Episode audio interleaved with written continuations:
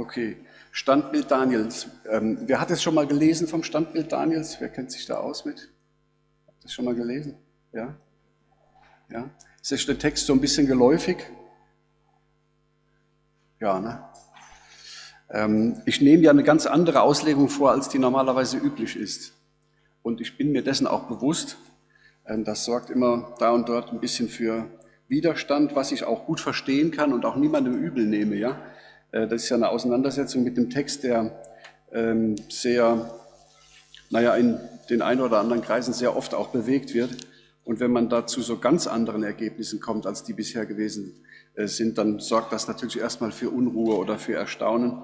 Ähm, aber ich denke, wir folgen da sauber dem Text und dem Wort Gottes und ähm, kommen dazu insbesondere zu dem Ergebnis, dass das römische Reich in Daniel nicht vorhanden ist. Ja, das war für mich auch sehr erstaunlich. Ich habe das so gelernt wie alle anderen auch, ja, dass Daniel halt über das römische Reich spricht.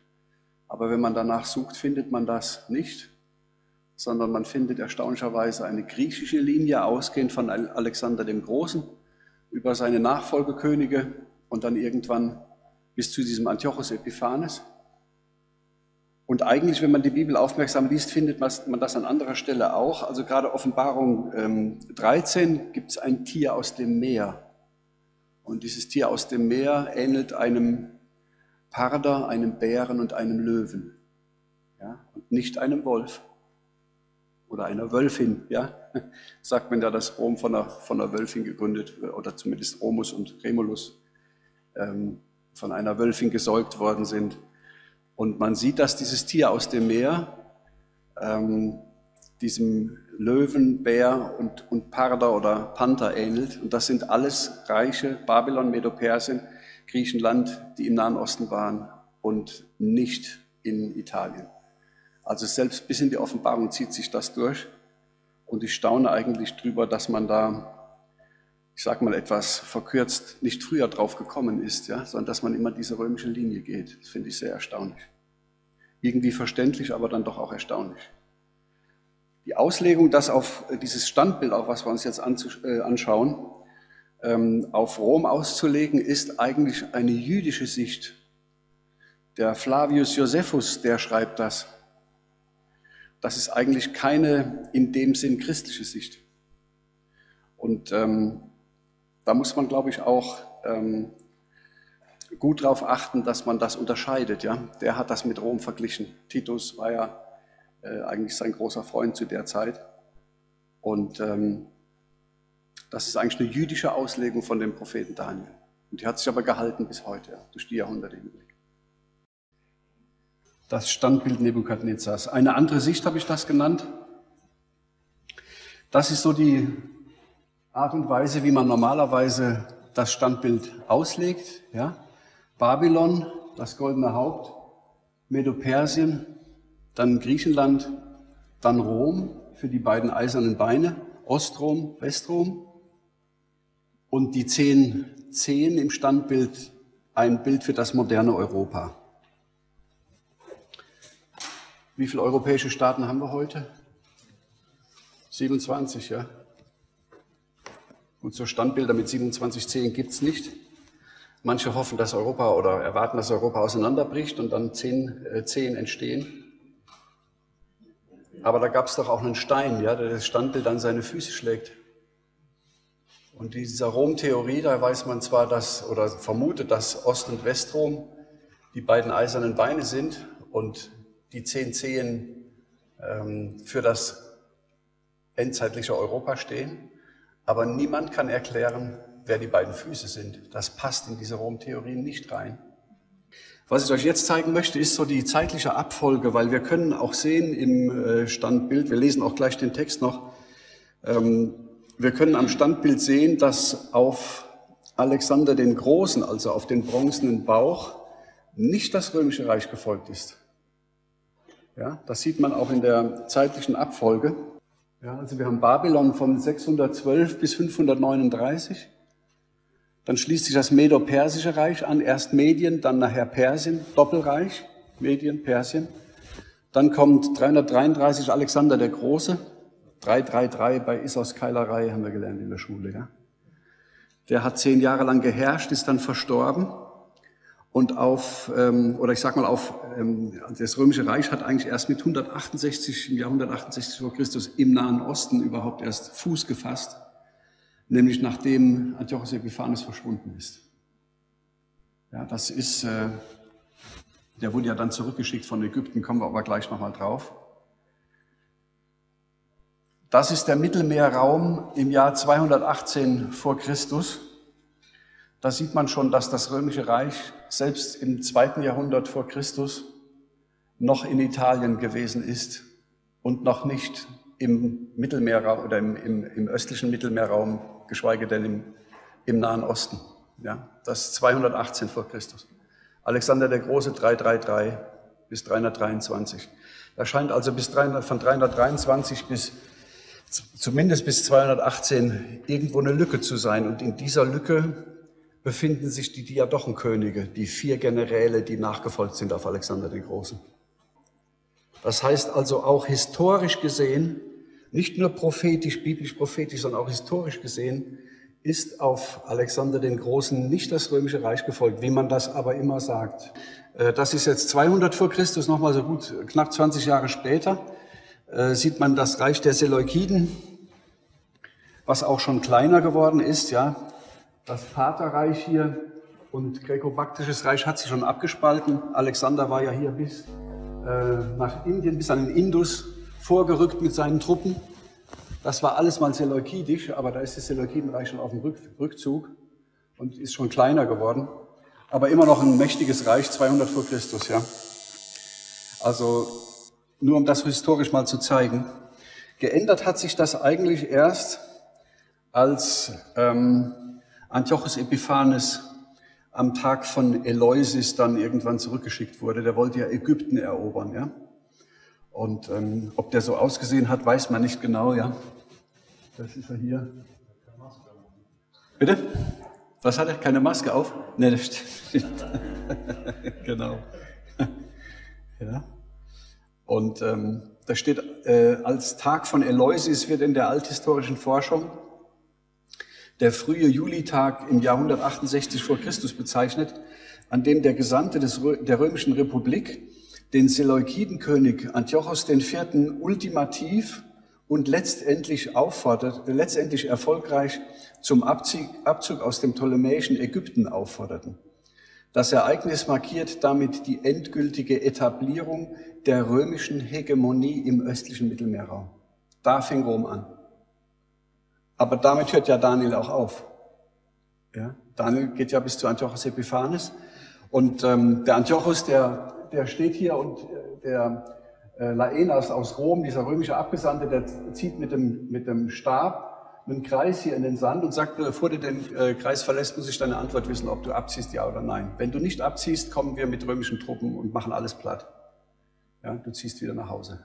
Und danach war praktisch dann die römische Hegemonie befestigt im, im Nahen Osten. Und bis zu Antiochus Epiphanes geht ja auch Daniel. Mir geht es jetzt nur um den historischen Zusammenhang, ja, dass man den mal so ein bisschen äh, versteht. Also wir haben jetzt, wenn man das, wenn man das jetzt ähm, ergänzen will, äh, haben wir Babylon, Medo-Persien, dann kommt Alexander der Große bis 323 vor Christus und dann sind hier die Diadochen eingeschoben. 323 bis 168, da ist das Ende von Antiochus Epiphanes und dann kommt Rom, ja, bis 395 vor Christus. Und da entsteht, ist dann erst die Teilung von Ost- und äh, Westrom. Weswegen ich mir oft die Frage stelle, ob die Urgemeinde, weil das immer so gesagt wird, die Urgemeinde hätte das schon so ausgelegt. Ähm, die Urgemeinde konnte das noch gar nicht auslegen, weil die Teilung des Römischen Reichs in zwei Hauptstädte, nicht? Das war immer noch ein römisches Reich, das waren aber zwei Hauptstädte, weil es einfach so ein großes Reich war, ja? Ähm, Konstantinopel und, und Rom. Äh, das heißt, die Urgemeinde konnte das in dem Sinn gar noch nicht so sehen, weil das ja erst knapp 400 Jahre später überhaupt erst so gekommen ist, ja? Bis dahin wäre dann das Standbild mit nur einem Bein versehen gewesen, ja? So wie eine Meerjungfrau vielleicht. Es hatte noch gar keine zwei Beine. Also es funktioniert vorne und hinten nicht. Das sind die Diadochenkönige. Kassander, Lysimachos, beide Griechenland, Griechenland Westtürkei, Seleukos Syrien und Ptolemäus in Ägypten. Diese beiden, das sind die wichtigen, mit denen sich die Prophetie Daniels im Besonderen auseinandersetzt. Darauf konzentriert er sich. Ja, diese beiden, die Cassandra und Lysimachos, sind nicht von so großer Wichtigkeit. Okay, das mal so zum geschichtlichen ähm, Umfeld. Und wir lesen einfach mal den Text. Im zweiten Jahr seiner Herrschaft hatte Nebukadnezar einen Traum, über den er so erschrak, dass er aufwachte. Und der König ließ alle Zeichendeuter und Weisen und Zauberer und Wahrsager zusammenrufen, dass sie ihm seinen Traum sagen sollten. Und sie kamen und traten vor den König. Und der König sprach zu ihnen, ich habe einen Traum gehabt, der hat mich erschreckt. Und ich wollte gerne wissen, was es mit dem Traum gewesen ist. Da sprachen die Wahrsager zum König auf Aramäisch, der König lebe ewig. Sage deinen Knechten den Traum, so wollen wir ihn deuten. Der König antwortete und sprach zu den Wahrsagern, mein Wort ist deutlich genug. Werdet ihr mir nun den Traum nicht kundtun und deuten, so sollt ihr in Stücke gehauen und eure Häuser sollen zu Schutthaufen gemacht werden. Werdet ihr mir aber den Traum kundtun und deuten, so sollt ihr Geschenke, Gaben und große Ehre von mir empfangen. Darum sagt mir den Traum und seine Deutung. Sie antworteten noch einmal und sprachen, der König sage seinen Knechten den Traum, so wollen wir ihn deuten. Der König antwortete und sprach, wahrlich, ich merke, dass ihr Zeit gewinnen wollt, weil ihr seht, dass mein Wort deutlich genug ist. Aber werdet ihr mir den Traum nicht sagen, so ergeht ein Urteil über euch alle, weil ihr euch vorgenommen habt, Lug und Trug vor mir zu reden, bis die Zeiten sich ändern. Darum sagt mir den Traum, so kann ich merken, dass ihr auch die Deutung trefft. Der war ja schlau, der Nebukadnezar. Ja? Der sagt, ihr Quacksalber, ihr wollt mir was erzählen, ihr müsst zeigen, dass ihr was könnt, sagt mir, was ich geträumt habe. Da antworteten die Wahrsager vor dem König und sprachen zu ihm, es ist kein Mensch auf Erden, der sagen könne, was der König fordert. Stimmt.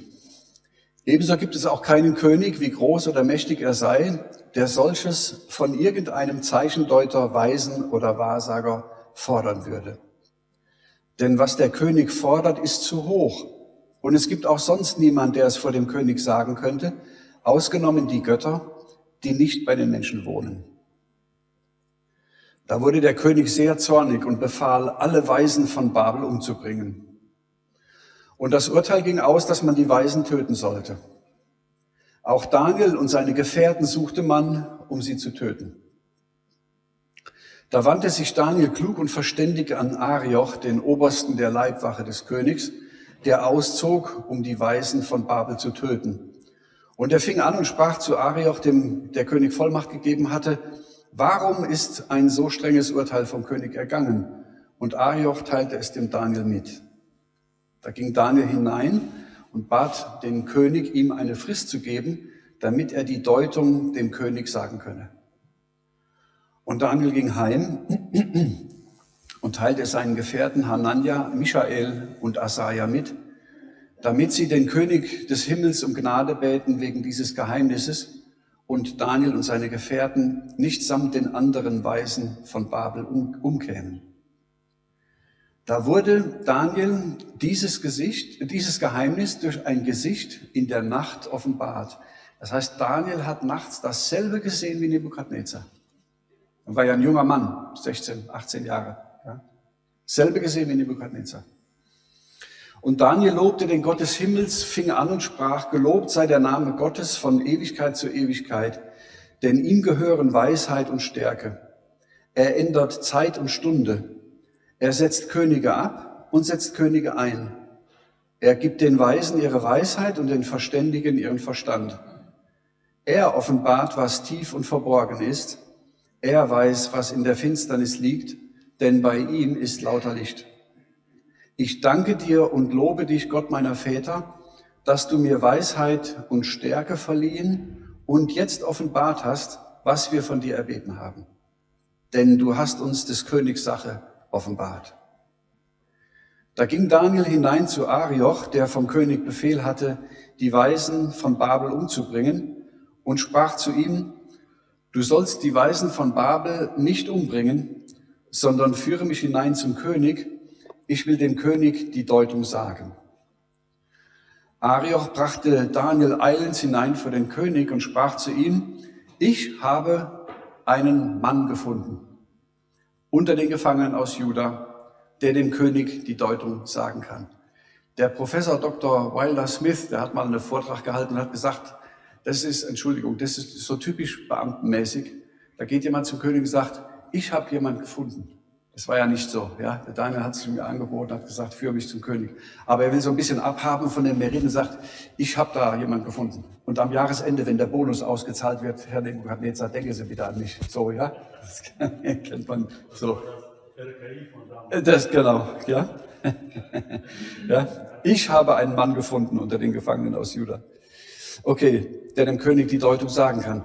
Der König antwortete und sprach zu Daniel, den sie Belshazzar nannten, bist du es, der mir den Traum, den ich gesehen habe und seine Deutung kundtun kann? Der sagt, da kommt ein Junge, ein Knabe kommt hier rein. Ich habe gerade die ganzen Weisen und, und Fachleute aus meinem, ja, und da kommt ein, ein, ein Kerlchen aus, aus Israel. Bist du es? Da war der, war der Nebukadnezar erstaunt, ja. Der mir den Traum, den ich gestern gesehen habe und seine Deutung kundtun kann,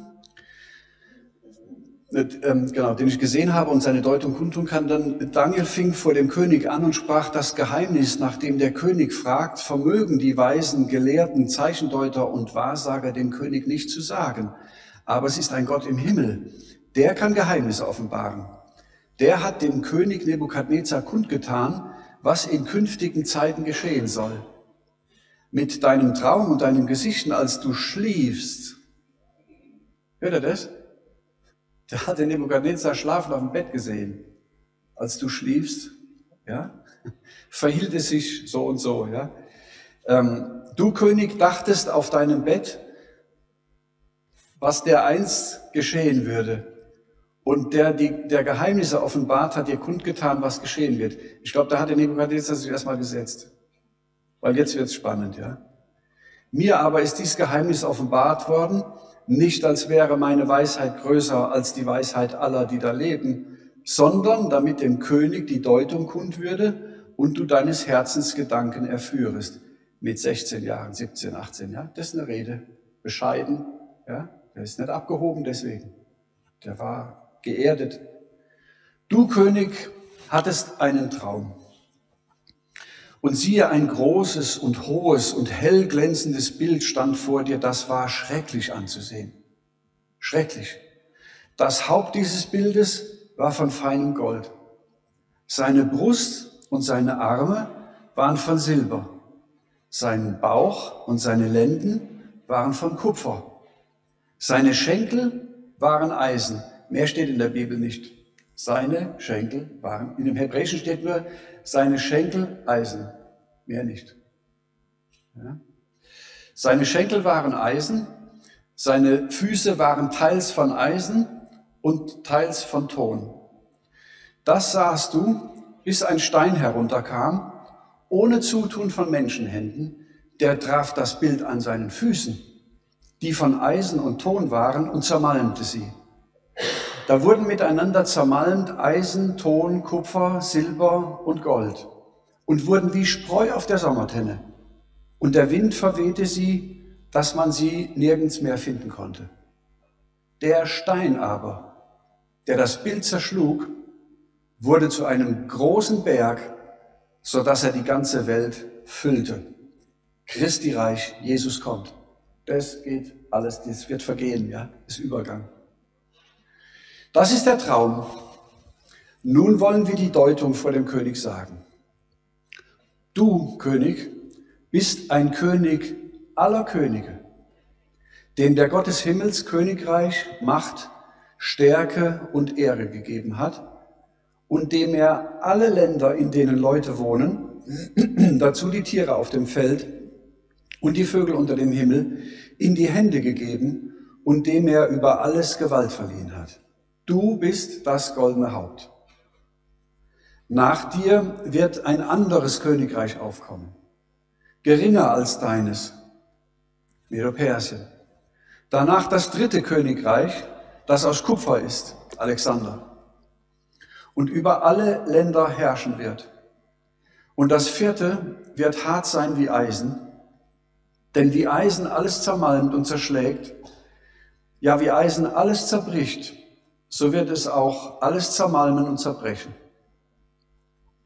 Dass du aber die Füße und Zehen teils von Ton und teils von Eisen gesehen hast, bedeutet, das wird ein zerteiltes Königreich sein. Doch wird etwas von des Eisens Härte darin bleiben, wie du ja gesehen hast, Eisen mit Ton vermengt. Und dass die Zehen an seinen Füßen teils von Eisen und teils von Ton sind, bedeutet, zum Teil wird es ein starkes und zum Teil ein schwaches Reich sein. Und dass du gesehen hast, Eisen mit Ton vermengt, bedeutet, sie werden sich zwar durch Heiraten miteinander vermischen, das scheinen also Menschen zu sein. Eisen steht für eine Menschengruppe und Ton für eine Menschengruppe, sonst könnten die sich ja nicht vermischen miteinander, ja? Das heißt, der Ton muss auch eine Menschengruppe, eine Ethnie darstellen, ja? Weil immer wieder gesagt wird, ähm, das römische Reich, das war halt Eisen mit Ton vermengt. So wird gesagt, ja, das römische Reich war der eiserne Teil und das äh, römische Reich ist mit Ton vermengt und das heißt, die EU ist zum Teil stark und zum Teil ist die EU schwach. Die Bibel sagt aber was anderes. Die Bibel sagt, dieses Eisen ist mit dem Ton vermischt. Das heißt, die vermischen sich durch Heiraten miteinander. Also ist der Ton nicht nur eben eine Schwäche von, von der EU, sondern das muss ein Volk sein, irgendeine Volksgemeinschaft. Sonst geht es ja nicht, ja? Und dass du gesehen hast, Eisen mit Ton vermengt, bedeutet, sie werden sich zwar durch Heiraten miteinander vermischen, aber sie werden doch nicht aneinander festhalten, so wie sich Eisen mit Ton nicht mengen lässt. Aber zur Zeit dieser Könige, wenn diese Könige herrschen, Ton mit Eisen gemischt, wenn das da ist, wird der Gott des Himmels ein Reich aufrichten, das nimmermehr zerstört wird. Und sein Reich wird auf kein anderes Volk kommen. Es wird alle diese Königreiche zermalmen und zerstören, aber es selbst wird ewig bleiben. Wie du ja gesehen hast, dass ein Stein ohne Zutun von Menschenhänden vom Berg herunterkam, der Eisen, Kupfer, Ton, Silber und Gold zermalmte. Die Reihenfolge hier hat auch was zu sagen, ja? Gehen wir jetzt aber nicht so drauf ein. Müsst ihr mal gucken, die, die wechselt schon mal.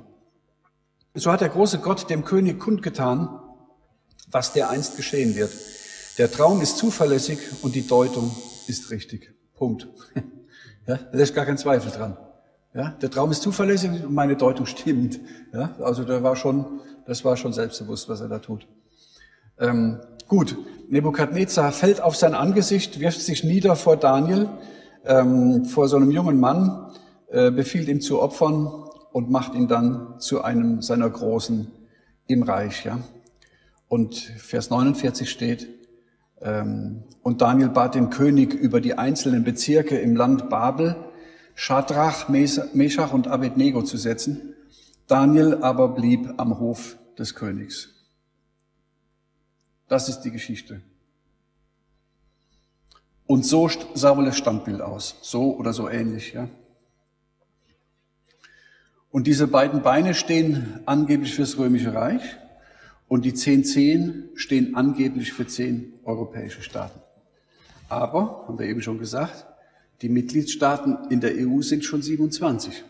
Und ein Standbild mit 27 Zehen sieht ein bisschen seltsam aus, ja. Manche vermuten ein Auseinanderbrechen der EU, sodass doch noch ein Bund aus zehn Staaten entstehen könnte.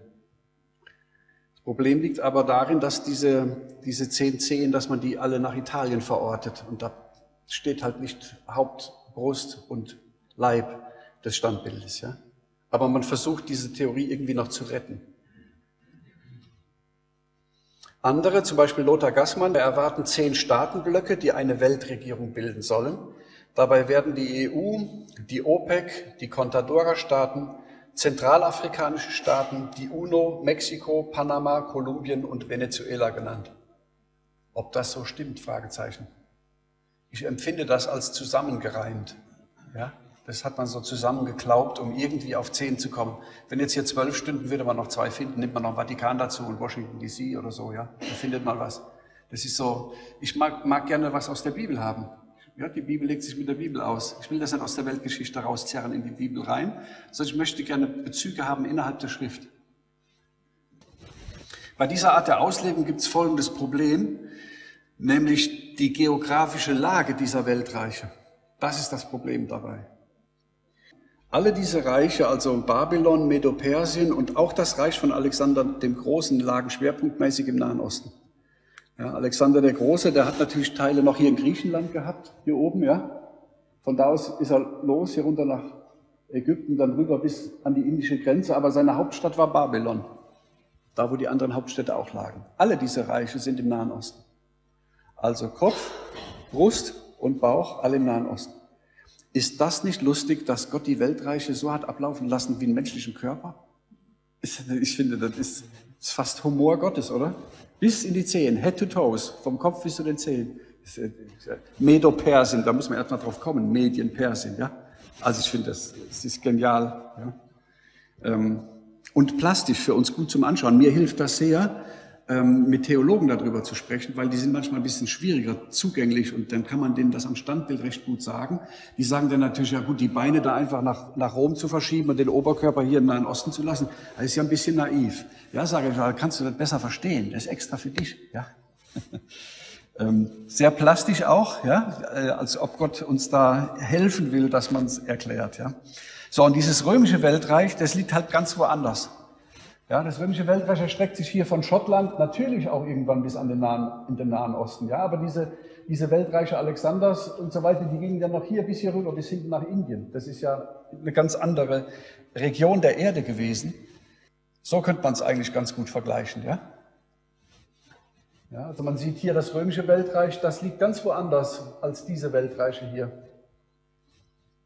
Rein geografisch. Und da gibt es leider nichts dran zu rütteln. Das ist so und das weiß auch jeder. Ja? Also jetzt hat man schon politisch ein Problem.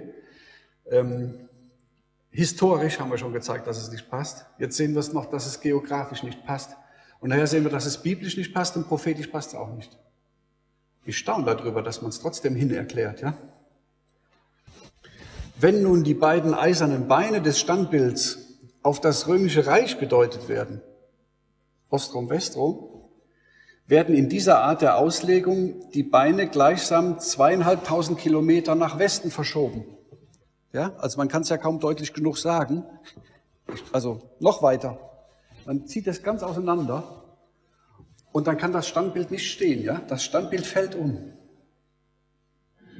Man zieht ihm die Beine unter dem Leib weg. Das ist das, was man theologisch macht, wenn man Daniel auf Rom auslegt. Und ich bin kein Theologe, aber ich bin Architekt. Und dass man sowas nicht bauen kann, das weiß ich, das kann ich euch also sagen. Das habe ich mal studiert, ja. Wenn man auch sonst mir nichts glaubt, aber das funktioniert so nicht. Zweites Problem, das Römische Reich wird im ganzen Buch Daniel nicht ein einziges Mal erwähnt. Jetzt kommen wir zum Bibeltext.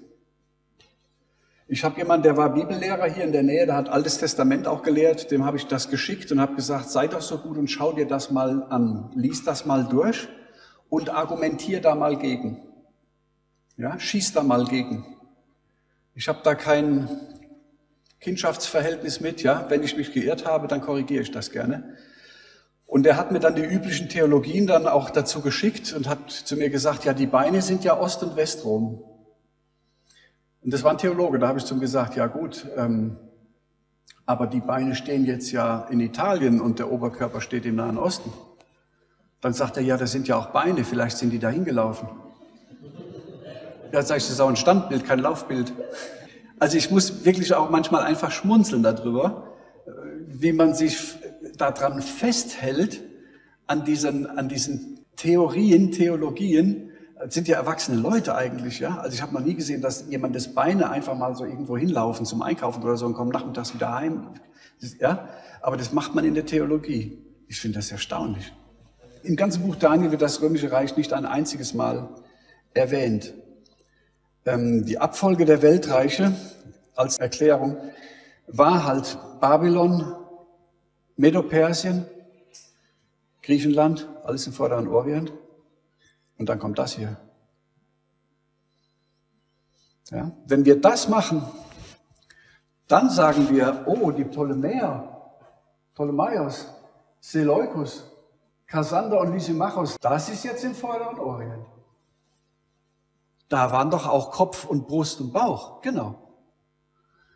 Wenn wir das verfolgen, dann nehmen wir die Beine aus Italien und schieben die in den Vorderen Orient, da wo auch der Torso steht. Und wenn man das dann mit dem Bibeltext vergleicht, dann sagt man, ja, da schreibt ja auch der Daniel von den Daniel 11. Das ganze Kapitel 11, eigentlich fängt das ja schon in Kapitel 10 an und reicht ja noch bis ins Kapitel 12 rein. Also drei von zwölf Kapiteln, 25 Prozent des Danielbuchs beschäftigt sich hiermit.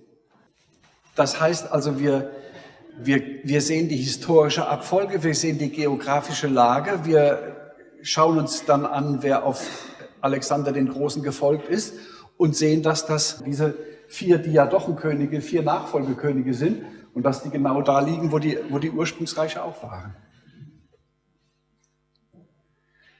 Es ist ja so, es ist nicht nur so, dass Rom in Daniel nicht erwähnt wird, sondern es ist ja noch viel schlimmer. Ja, es werden zwei römische Konsuln erwähnt, zwei römische Feldherren, ja, der Laenas und der Asiaticus, die beide im Daniel identifizierbar sind. Die werden zwar nicht namentlich gewähnt, erwähnt, aber die werden mit Personalpronomen und die wird auch, wird auch beschrieben, was die gemacht haben. Einer hat zum Beispiel dafür gesorgt, dass der Antiochus Epiphanes äh, nicht Ägypten erobert, haben wir eben auf dem Bild gesehen. Ja, es war ja ein Jugendfreund von dem, von dem Antiochus Epiphanes. Es ist noch schlimmer. Es ist sogar so, als ob Gott sagt, ich kenne sogar einzelne Senatoren und Feldherren, aber ich meine Rom nicht. So ist es. Ja? Gott kennt einzelne Personen aus diesem, aus diesem politischen Umfeld und beschreibt die in Gottes Wort, in der Bibel, in Daniel 11. Die kann man sehen, die, die, die Verse kann man rausnehmen, kann sagen, das war der und der, das kann man identifizieren. So exakt ist es. Und Gott hat sich da nicht vertan. Wenn dieses gigantische, große römische Reich in Daniel gemeint wäre, dann wären da noch drei Kapitel hinten dran. Dann hätte ich erwartet, dass in Daniel 11 römische Cäsaren aufgezählt werden. Ja? Hadrian und Titus und ja, diese, die, wie sie Nero, das müsste eigentlich abfolgen dann in, in Daniel 11. Das wäre konsequent. Aber es tut's nicht. Es passiert nicht. Ja, die Frage war, ob das eher ins Neutestamentische geht. Ich muss das wiederholen hier, sonst wird das nicht aufgenommen. Ja? Ähm, ob das im Neuen Testament eher dann der Fall ist mit Nero, Christenverfolgung, ja? Titus, Zerstörung vom Tempel und so weiter. Das ist eine wichtige Frage, weil ich glaube, dass genau das passiert, äh, dass man nicht auf Gottes Wort achtet, sondern man achtet auf das, was groß vor Augen ist. Es wäre so, als ob man heute von Amerika predigen würde und Amerika in die Bibel reintut. Ja? Also die Ausleger achten auf das, was sie vor Augen sehen. Ähm, und das Römische Reich war groß. Und ja, Jesus ist zur Zeit des Römischen Reichs gekommen. Ähm, er ist gekreuzigt worden von Römern. Und fast muss man sagen, kommen wir aber heute Abend zu, dass Gott so lange gewartet hat mit dem Kommen seines Sohnes, bis sogar schon die Europäer im Land waren. So lange hat Gott gewartet. Denn diese griechische, seleukidische Linie, die ist ja 168 vor Christus schon abgelaufen. Da kamen ja dann die Römer in den Nahen Osten. Und da hat Gott immer noch mal 170 Jahre lang gewartet, bis er schließlich seinen Sohn schickt. Und hat gewartet, dass Israel umkehrt. So muss man es fast sehen. Aber man hat dieses große römische Reich, was ohne Zweifel ganz Europa geprägt hat, unsere Rechtsprechung geprägt hat, heute noch ähm, Opus Cementitium, Wasser, wasserunterschlässiger Beton, den wir heute herstellen können, hat nicht die Qualität, die er im Römischen Reich hatte. Ja? Also Bauten im, äh, in, in, in Israel zum Beispiel, in, die im Salzwasser stehen, äh, die funktionieren heute noch. Das Salzwasser sorgt dafür, dass der Beton nur härter wird. Und heute, 2022, ich bin ein bisschen vorsichtig, 2021, haben acht deutsche Betoninstitute, Forschungsarbeiten laufen aktuell jetzt, um rauszukriegen, wie die Römer diesen Beton herstellen konnten, dem das Salzwasser nicht nur nicht geschadet hat, sondern dem das Salzwasser sogar noch nützt. Hightech, das war ein Hightech-Reich. Hightech. Volkszählung weltweit. Ja, alle Zahlen zusammengeführt. Ähm, alles wurde ausgewertet, jeder wurde erfasst, wo der herkam, wo der hingezogen ist. Wasserleitungen. Aachen kriegt heute noch sein Wasser aus römischen Wasserleitungen. Groß. Das große römische Reich. Gigantisch groß. Und davon haben die Ausleger sich faszinieren lassen. Warum? Weil sie schauen, was vor Augen ist. Ja? Sie müssen aber schauen, was in Gottes Wort steht. Ja? Weil der Herr der Welt hat, er wurde in der Krippe geboren. Es war ganz klein, ganz unscheinbar in irgendeinem Winkel dieses römischen Reichs, im hintersten Winkel. Ja? Die Augen, die uns sehen machen, das ist Gottes Wort. Und da lassen sich die Theologen verleiten und heute lassen sie sich wieder verleiten und sie leben in Europa und sie sehen die EU und sagen, ja, das ist das endzeitliche römische Reich und dann trägt man die politischen Dinge aus der Weltgeschichte in die Bibel rein. Und das ist immer falsch äh, schiefgegangen. Genau, ja. Iran-Irak-Krieg, Irak, erster Irakkrieg, zweiter Irakkrieg hat man dann genommen und hat gesagt, die amerikanischen Bomber fliegen ohne den Boden zu berühren in den Irak, bomben da, fliegen wieder heim. Das ist der Ziegenbock, der ist ja auch geflogen, ohne den, den Boden zu berühren. Das darf man nicht machen. Weil die Bibel sagt, der Ziegenbock ist der König von Griechenland und das große Horn zwischen seinen Augen ist der erste König. Ja, da steht nichts vom, vom Biden oder Bush oder Obama oder weiß ich nicht, wie die alle heißen. Ja, die sind unwichtig, spielen keine Rolle. Und dadurch entstehen Auslegungen, die nicht rund sind. Und wenn ihr eure Bibel lest und geht in so eine, in so eine Bibelstunde rein, dann merkt man, dass irgendwie, irgendwie, das ist nicht richtig, das passt irgendwie nicht richtig zusammen. Ja? Aber man vertritt eine Theologie. Und das ist der Unterschied zwischen dem Bibel zu lesen und, und Theologien zu, zu ähm, verbreiten. Ja? Bitte? Ja, und es, es resigniert ja auch dann irgendwann, ja, dass man sagt, gut, wir machen weiter. Ja, aber ich staune, ich staune darüber. Gut, ähm, also wenn wir, wenn wir diese Linie verfolgen äh, von den vier Diadochen, dann kommen wir eigentlich dahin, dass diese vier Diadochen, Diadochenreiche auch im, im vorderen Orient lagen. Ja? Gut, also wenn das römische Reich nicht erwähnt wird im Daniel, welche Reiche werden denn erwähnt? Welche haben wir denn überhaupt? Ja, da gibt's namentliche Erwähnung Babylon, Nebukadnezar. Medopersien und der König von Griechenland. Das steht wörtlich im Text.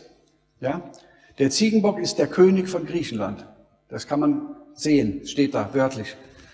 Inhaltliche Erwähnung, also inhaltlich erwähnt werden die Diadochen und speziell die Seleukiden und die Ptolemäer, nicht namentlich, aber in aller Breite, in größter Detailliertheit und Genauigkeit in Daniel 11.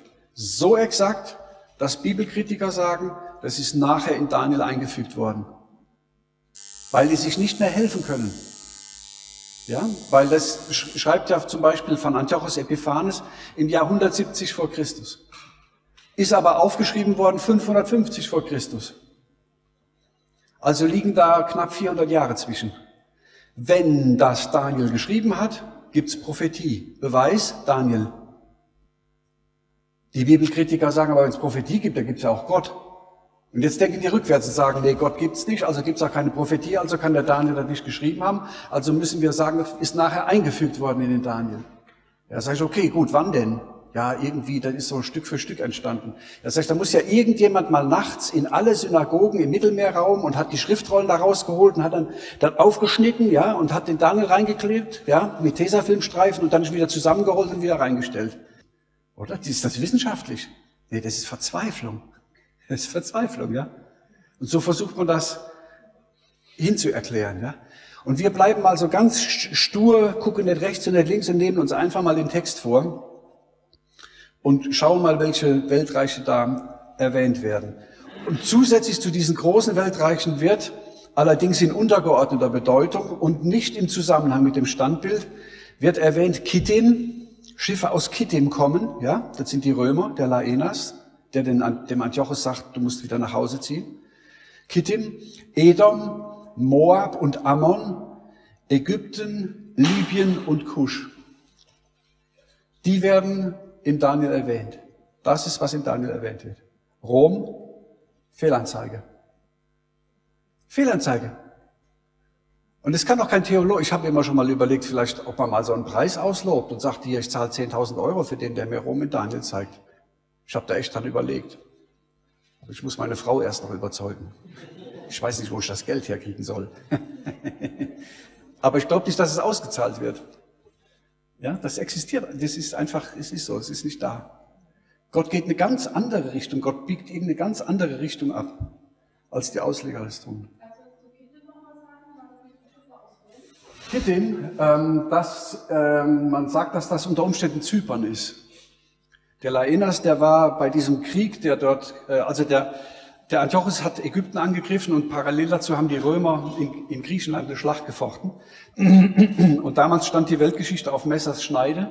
Wenn die Römer diese Schlacht gewonnen hätten, nee, anders, ich muss andersrum sagen, wenn die Römer diese Schlacht in Griechenland verloren hätten, dann hätte äh, Antiochus Zeit gehabt, Ägypten zu erobern. Und dann wäre äh, Antiochus König gewesen von Indus bis zum Nil. Und dann hätte er auch, ich sage mal, die damalige Türkei und Griechenland, Kassander und Lysimachos auch erobert. Dann wäre die Weltgeschichte anders verlaufen. Dann wäre das römische Reich heute nicht da. Dann wäre die Auslegung vom Daniel vielleicht auch leichter. Ich weiß nicht genau. Ja? Und dadurch, dass die Römer diese Schlacht gewonnen haben, ist dann dieser Laenas von Kittim von Zypern aus mit seinen Schiffen mit Vollgas nach Ägypten gedonnert, was irgendwo ging und ist dem Antiochus in den Weg getreten und hat gesagt, du musst nach Hause. Und der Antiochus hat gesagt, hm, denke ich mal drüber nach. Und dann hat er einen Stock genommen, hat den Kreis um ihn gezogen in den Sand und sagt, bevor du den Kreis verlässt, muss ich deine Antwort wissen. Die kannten sich gut von früher. Da hat ihn nicht mal gegrüßt. Da war der König, war der König der Seleukiden. Und der Laenos war ein Beamter des Römischen Reichs. Der hat nicht mal Hallo gesagt zu dem.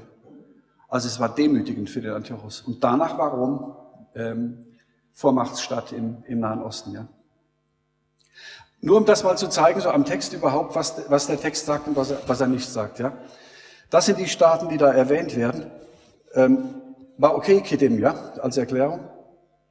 Ja, okay. Die werden erwähnt. Das ist die Weltgeschichte, so wie sie, wie sie uns gezeigt wird. Und ähm, auf Medo-Persien folgt Alexander der Große. Also würde ich gerne hier Griechenland auch abändern wollen. Denn das war nicht Griechenland, sondern um genau zu sein, war Alexander der Große dieser bronzene Bau. Ja, ich habe das immer gelernt, ich sage das auch oft, ja. Babylon mit der Pers in Griechenland. Aber es ist ja eigentlich Alexander, der da kommt.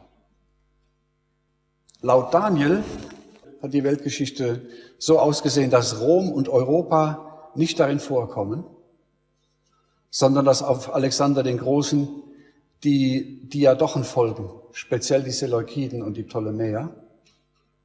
Das heißt, man müsste das dann hier im Standbild auch abändern und müsste dort statt den, dem römischen Reich die Diadochen reinsetzen. Und jetzt stehen die Beine unter dem Rumpf. So ein Standbild kann stehen. Jetzt sagen viele, ja, Moment mal, das sind aber doch zwei eiserne Beine. Und dann sage ich, nee, da steht nicht Beine. Doch, da steht Beine. Nein, da steht Schock oder Schack. Und da habe ich in Stuttgart angerufen bei der Deutschen Bibelgesellschaft oder hingemailt und die waren sehr, sehr nett mit mir und haben mir sehr geholfen und haben, ich habe gesagt, ist das eine Dualform? Also es gibt Singular, es gibt Einzahl, es gibt Mehrzahl und es gibt eine Dualform. Eltern gibt's immer nur im Pärchen im Deutschen. Eltern ist so eine Dualform, ja.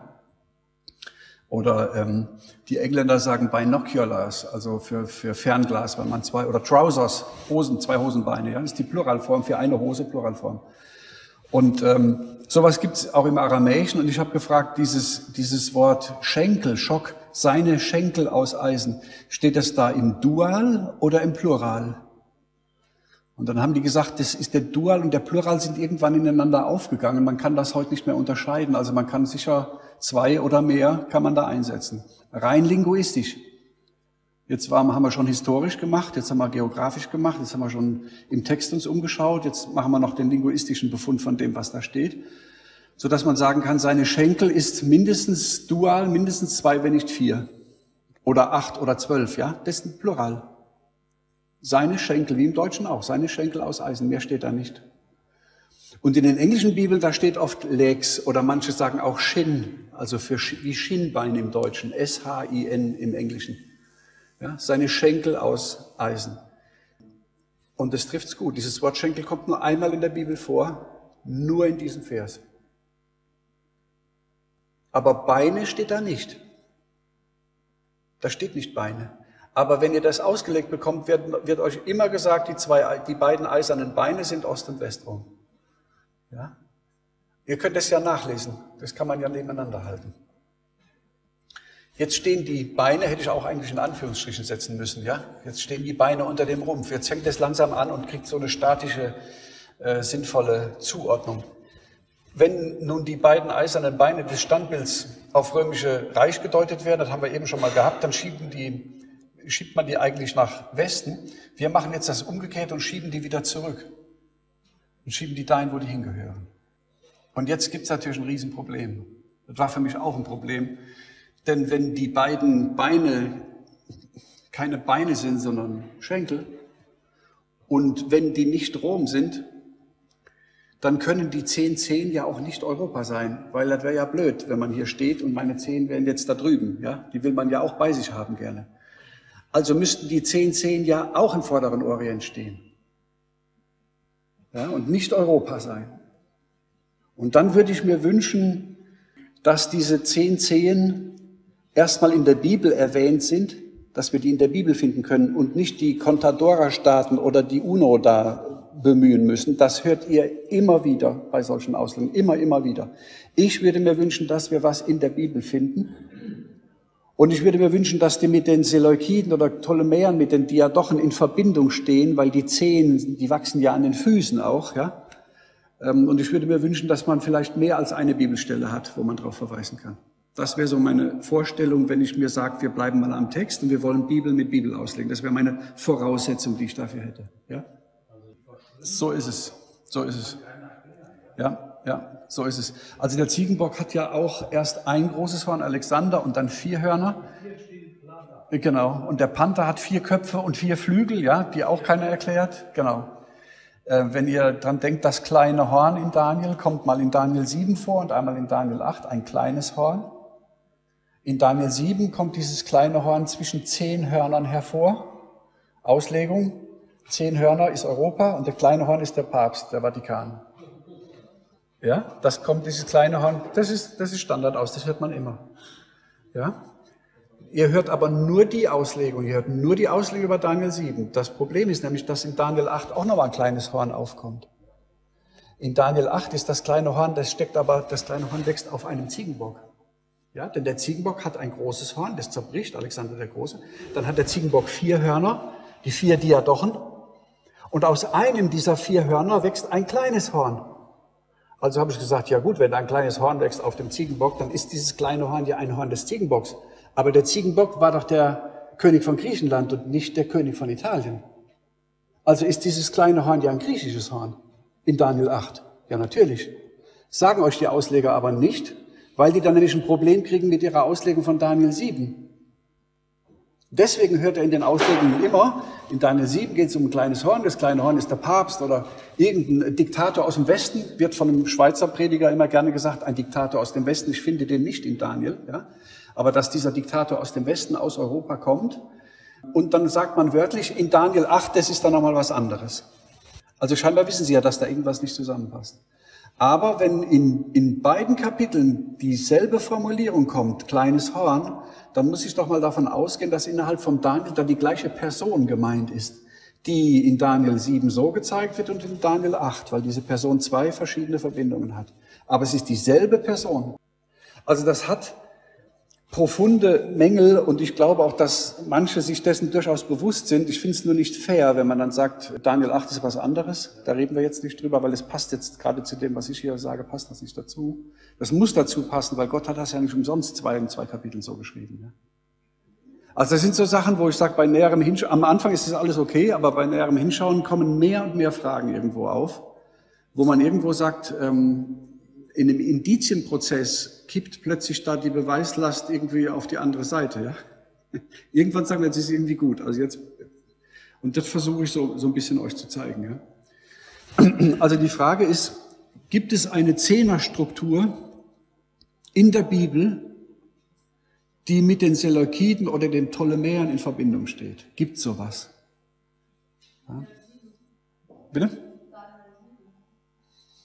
Ja, Daniel 7. Das Problem ist nur, in Daniel 7 ist ja die, ist die Frage, wie können wir den deuten? Äh, Daniel 7 gibt es natürlich die zehn, ähm, zehn Hörner, ja.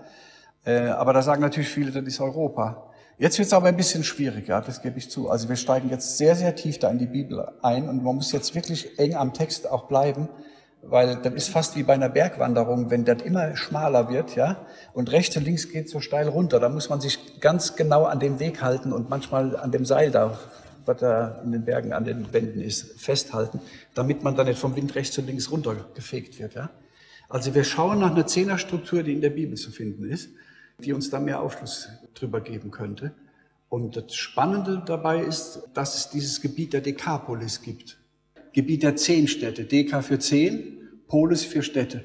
Ja? Ein Gebiet von zehn Städten, zehn Siedlungen, im Wesentlichen östlich vom Jordan, und diese zehn Städte haben so eine Art kleiner NATO gegründet, so wie die europäischen Staaten die NATO haben, so ein Nichtangriffspakt oder so ein, so, ein, so, ein, so ein Militärbündnis, so haben die das auch gemacht. Die Städte waren alle isoliert, also hier zwischen den Städten war überall Räuberland. Ja, ist ja nicht, dass die die ganze Region dann äh, irgendwie abgesichert hätten sondern da hat jede Stadt so für sich vor der Stadt Sandsäcke gehabt und einen weißen Toyota mit so einem Maschinengewehr oben drauf, was ihr im ZDF immer seht. So war das damals auch, ja. Die haben so ein paar weiße Sandsäcke und so ein kleines Häuschen da, da steht dann einer mit einer Maschinenpistole und der Toyota dann. So, so war es, so, ähnlich muss das auch gewesen sein damals, ja. Dazwischen war ähm, ungesichertes Gebiet, aber die zehn Städte haben sich da zusammengeschlossen. Äh, Skytopolis ist das heutige Beit Shean. Das ist die einzige Stadt, die in Israel liegt, also westlich des Jordan. Alle anderen Städte liegen östlich des Jordan und hier oben Damaskus hat zeitweise dazugehört. Wo die Historiker sagen, das ist aber seltsam, weil das ist ja so weit weg, Damaskus. Ähm, das musste man ja mal überbrücken, auch die Entfernung. Wie kann das sein, dass Damaskus dazugehört hat? Ist aber so gewesen. Zwischen zehn Hörnern ein kleines waren, nur mal so im Hinterkopf. Ja? Die Dekapolis wird mehrfach in der Bibel erwähnt, drei Bibelstellen. Haben wir uns ja gewünscht am Anfang. Die Region der zehn Städte galt bei den Juden als die dunkelste Gegend überhaupt. Denn dort wohnten Heiden, gab es besessene Dämonen und Schweinezucht. Jesus hat das Gebiet der zehn Städte besucht und dort unter anderem den Gadarener von Dämonen befreit. Eine finstere Gegend war das. Zehn Städte.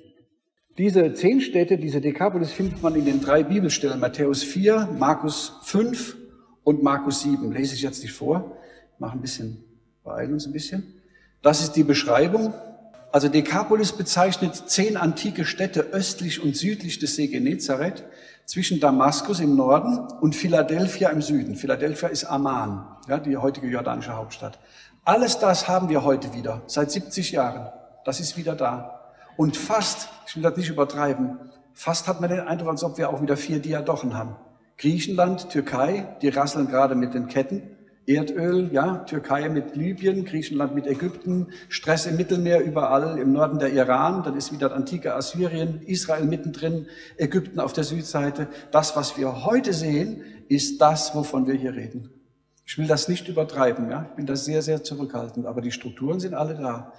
Im Gegensatz dazu, die Städte, die von Gog und Magog reden, ja, die kann keiner, irgendwie Moskau.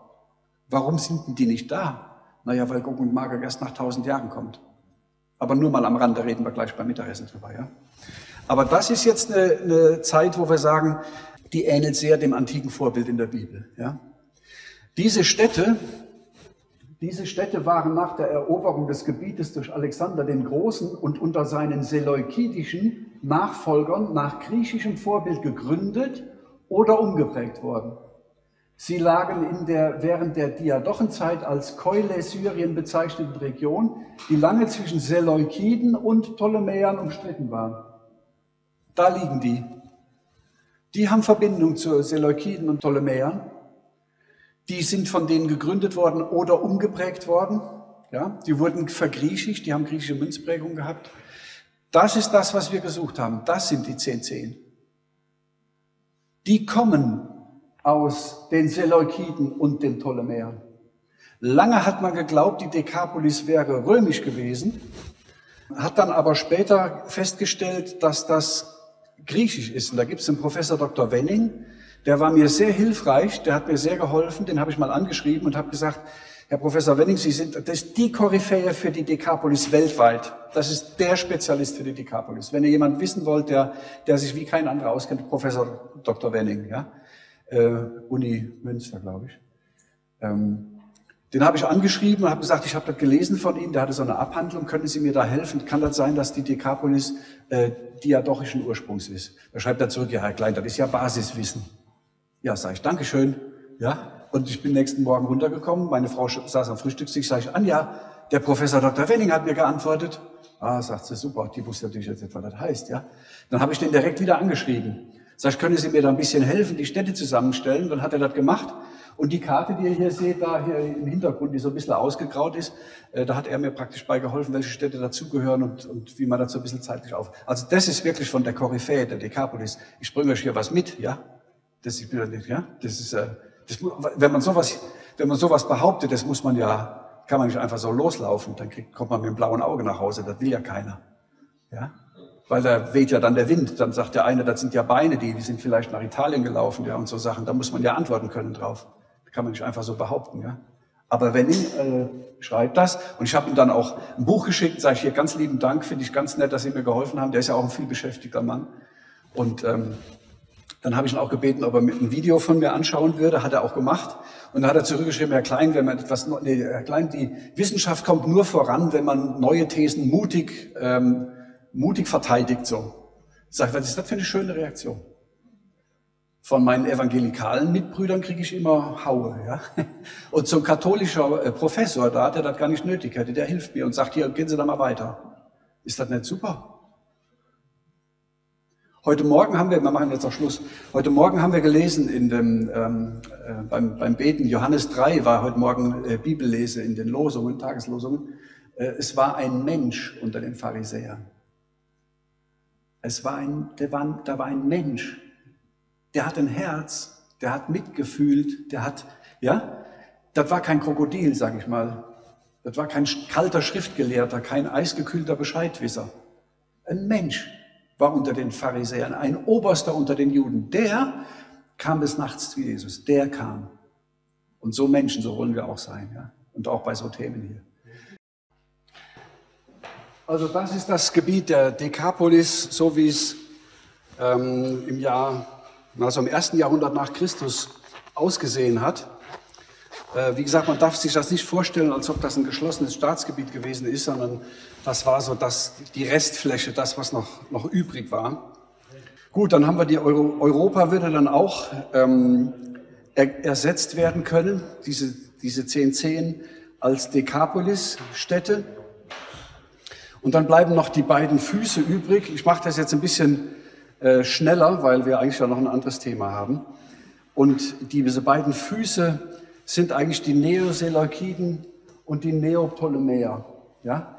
Die tauchen, die antiken Seleukiden tauchen in der Endzeit wieder auf als Syrien und das antike Ptolemäerreich taucht in der Endzeit wieder auf als Ägypten. Haben wir das heute? Ja. Wie alt sind die Staaten? Ungefähr so alt wie Israel. 70 Jahre mit ein, zwei Jahren Differenz. Ägypten ist natürlich Jahrtausende alt, aber in seiner heutigen Form, nachdem das englische Protektoriat geendet hat, äh, ist, ist Ägypten ziemlich gleich alt wie, wie Israel. Gleiches gilt für Syrien, gleiches für den Irak, gleiches für die Türkei. Das ist schon erstaunlich. Also das macht schon ein bisschen, dass man sagt, hoppla, taucht hier was auf, läuft hier was ab, was schon mal gewesen ist. Und deswegen ist es so, wenn wir die Bibel kennen, das, was, was war, das sucht Gott wieder auf. Ja, das Vergangene kommt wieder. Ja. Okay, also das ist praktisch sind die vergangenen Weltreiche und in der Zukunft kommen diese wieder. Das, was ich euch jetzt hier gezeigt habe, ist auch nur ein grober Abriss. Man kann da noch tiefer eintauchen, ja. Es gibt auch noch mal andere Überlegungen, die man da haben kann. Aber wir haben ja gesagt früher, das ist hinreichend genau, um mal so zu wissen, wo die Reise hingeht, ja. Aber ich glaube, wenn man sich da ein bisschen äh, noch weiter mit beschäftigt, findet man da noch, noch mehr. Zur Zeit dieser Könige, zur Zeit dieser beiden Füße, wird der Gott des Himmels ein Reich aufrichten, das nimmermehr zerstört wird. Jesus Christus, ja. Jesus Christus kommt. Und sein Reich wird auf kein anderes Volk kommen. Es wird alle diese Königreiche zermalmen und zerstören, aber es selbst wird ewig bleiben. Wie du ja gesehen hast, dass ein Stein ohne Zutun von Menschenhänden vom Berg herunterkam, von einem Gebirge, der Eisen, Kupfer, Ton, Silber und Gold zermalmte, so hat der große Gott dem König kundgetan, was der einst geschehen wird. Der Traum ist zuverlässig und die Deutung ist richtig. Punkt. Finde ich schön, ne? Wie der so, der Traum ist zuverlässig, die Deutung ist richtig. Ja, da gibt's gar kein Vertun. Finde ich schön. Junger Mann. Was ist der Ton? Wir haben ja Gold, Silber, Kupfer, Bronze und Eisen. Vier Metalle. Aber wir haben auch noch einen Felsen, wir haben Ton und wir haben noch ein Gebirge.